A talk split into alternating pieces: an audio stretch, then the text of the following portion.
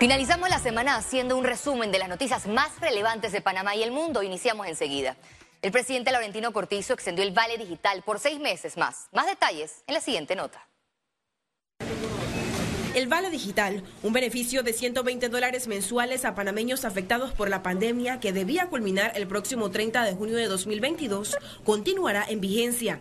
Así lo anunció el presidente Laurentino Cortizo. Aprovecho la oportunidad que estamos hablando de alivio para anunciarle al país que el Vale Digital se extiende hasta el próximo diciembre de la población no dudó en reaccionar a la extensión del alivio. Dirán, pero él, y él está, y él está trabajando y, y por qué lo recibe. Pero no se dan de cuenta de que esas personas también, aunque tú tienes tu salario, ya el salario a veces no te alcanza, porque no nos han dado, no nos han dado, nos suben todo, pero ¿qué pasó con el salario? Entonces los que le dan los cambian donde los chinitos, porque ya se han oído bastantes rumores de eso y lo han visto. Entonces le están dando a los que de verdad no necesitan y a los que nosotros necesitamos, entonces no nos lo dan. Que se lo den a la gente que más necesita y que realmente lo utilice en lo que es necesario, la comida y cosas de limpieza o medicina. Economistas y empresarios reconocen que hay necesidad, pero proponen una transición para eliminar estos subsidios. Que hay un 2% de lo que teníamos antes de la pandemia que todavía no ha encontrado trabajo. Tal vez el subsidio puede ser muy focalizado a ese grupo si se quiere dejar un subsidio, pero no a, un subsidio abierto donde sabemos que mucha gente ya, ya está trabajando y está recibiendo el vale digital. Que si tú has estado dando este subsidio por tanto tiempo, va a ser difícil quitarlo de un solo, pero necesitamos empezar a ver un plan de transición, un programa de transición. O sea, no, no, realmente, realmente no es sostenible Ahora la población está a la expectativa de cuáles serán los requisitos para mantenerse con el beneficio. Ciara Morris, Econews. Por segundo día consecutivo, la Comisión Especial Evaluadora del Pacto de Estado por la Justicia continuó con las entrevistas de candidatos a magistrados de la Corte Suprema de Justicia. La jornada contó con el escrutinio de los aspirantes Isi Joseph, Jacob Orribarra y Raúl Olmos. La Comisión Especial Evaluadora informó que la lista bajó de 95 a 92 aspirantes debido a la declinación de tres abogados. Ya estamos cansados de la corrupción.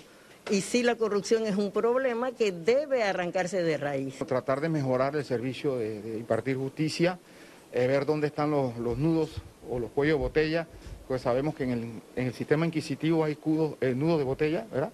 Y hay eh, aspectos que hay que abordar en el modelo de gestión. Uno de los que aparece en la lista es el actual administrador de la Autoridad Nacional de los Servicios Públicos, Armando Fuentes. Esta postulación ha generado un debate jurídico en vista que el artículo 203 de la Constitución señala que no podrán ser magistrados de la Corte Suprema de Justicia las personas que estén ejerciendo mando de jurisdicción en el órgano ejecutivo durante el periodo constitucional en curso. Lo pone en una condición que, le tocará a, las autoridades que tienen que hacer la designación valorarlo. Sin embargo, nosotros como comisión hemos hecho un análisis de la situación y coincidimos de que por interpretación de, de algunas de las actas que aparecen en la Asamblea cuando se debatió las reformas constitucionales. En este proceso se busca el reemplazo del magistrado Josayú Prado y a su suplente, quienes se les vence el periodo del 31 de diciembre de 2022. Félix Antonio Chávez, Econius. Desde el próximo 4 de julio, el órgano judicial activará un plan de contingencia para agilizar audiencias de juicio oral. Se tiene proyectado efectuar entre 15 y 17 juicios orales por semana, incluyendo los sábados. Con esta medida se proyecta disminuir el rezago de audiencias que se vienen acumulando tras la pandemia. Gremios de salud realizarán una protesta hacia la presidencia el próximo 28 de junio. La medida anunciada mediante conferencia de prensa se da tras la falta de soluciones para reducir el aumento del combustible y la canasta básica. El gremio médico se une al llamado de Sindicato Único de Trabajadores de la Construcción. invitamos a todos los ciudadanos y gremios a manifestarse y participar ante el colapso socioeconómico que se nos viene encima y que el gobierno debe tomar medidas serias y no estar más sordo. La plata alcanza cuando los gobiernos no roban. El Ministerio de Salud, a través de la operación Panavac 19, continúa con la jornada de vacunación. Las autoridades sanitarias exhortan a la población a acudir al Salón Rubí del Hotel El Panamá para completar su esquema de vacunación. La vacunación está para toda la población, pero también estamos este, eh, llamando a los, pacientes que son manipuladores de alimentos porque estamos poniendo las, las, vacunas como la hepatitis B que ellos la necesitan para su carnet de, de manipuladores.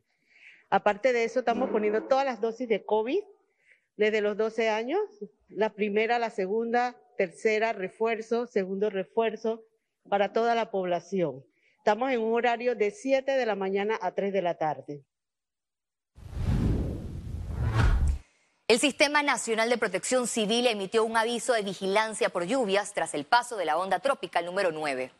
El mal tiempo estará vigente hasta este domingo 19 de junio. La entidad recomendó a la ciudadanía mantener medidas de seguridad ante posibles inundaciones. Economía. El presidente Laurentino Cortizo vetó parcialmente el proyecto de ley de criptomonedas. La iniciativa legislativa presentada por el diputado independiente Gabriel Silva no pasó el filtro del órgano ejecutivo, quien consideró que el proyecto requiere de una adecuación. Es penoso el veto porque estamos perdiendo una oportunidad importante para crear empleos, para traer inversión y para fomentar empresas que tienen que ver con el sector de innovación y tecnología en Panamá. Si tú hubieras comprado una criptomoneda de 60 dólares, ahora tendrías 20 dólares solamente. O sea, el hecho de que funcione como un juego es lo que hace que sea tan volátil. Y esa volatilidad tan peligrosa. El veto por inexequible al proyecto de ley 969, que intentó abrir el precedente para la comercialización y uso de criptoactivos, la emisión de valor digital y la tokenización de metales preciosos, argumentó que la condición fundamental de un sistema financiero es la confianza para la atracción de capitales sanos e inversiones estables. Para el Ejecutivo, el documento va en dirección contraria a las legislaciones de Gafi. Beta, eh, que es inconveniente y constitucional también que se incluya dentro de la agenda digital de la AIG que implementen la tecnología blockchain para tener procesos más eficientes, más transparentes en el sector gubernamental. Yo no creo que es el momento de que un país que está en listas grises empiece a jugar con este tipo de cosas que, como digo, no producen nada para el país. Con la llegada del cuarto periodo legislativo a partir del primero de julio, la Asamblea Nacional deberá revisar la inconstitucionalidad del proyecto en la Comisión de Gobierno y darle trámite en segundo y tercer debate. Félix Antonio Chávez, Econius. El Grupo de Acción Financiera GAFI mantiene a Panamá en lista gris pese a que logró avanzar 11 de las 15 acciones establecidas. Panamá fue incluida en la lista gris de Gafi en junio del 2019 y de entonces trabaja en avanzar en los requerimientos de los organismos internacionales. Entre los avances se destacan el aumento en las investigaciones de por blanqueo de capitales. Economistas advierten que el aumento de tasas de interés eh, serán inminente en Panamá tras el alza abrupta en la Reserva Federal de los Estados Unidos ese incremento de tasas va a afectar lo que usted paga, va a tener que renegociar probablemente con sus hipotecas. por cierto, hay muchos bancos que le mandan una carta, y eventualmente lo harán, subiéndole la hipoteca, subiendo el préstamo personal y subiendo las tasas de tarjeta de crédito. Todo esto afecta a la persona. Tú te imaginas que tengas una letra de 200 dólares al mes y que ahora el banco te diga, mira, te la tengo que subir a 250. Yo dudo que hagan como en el pasado, que te la extendían Más de un millón de pasajeros transitaron por el Aeropuerto Internacional de Tocumen en mayo. Según datos suministrados por la terminal aérea, durante el mes de mayo se incrementaron las rutas directas a 78 destinos a través de 20 aerolíneas comerciales que ofrecen servicios a las principales ciudades de América y Europa.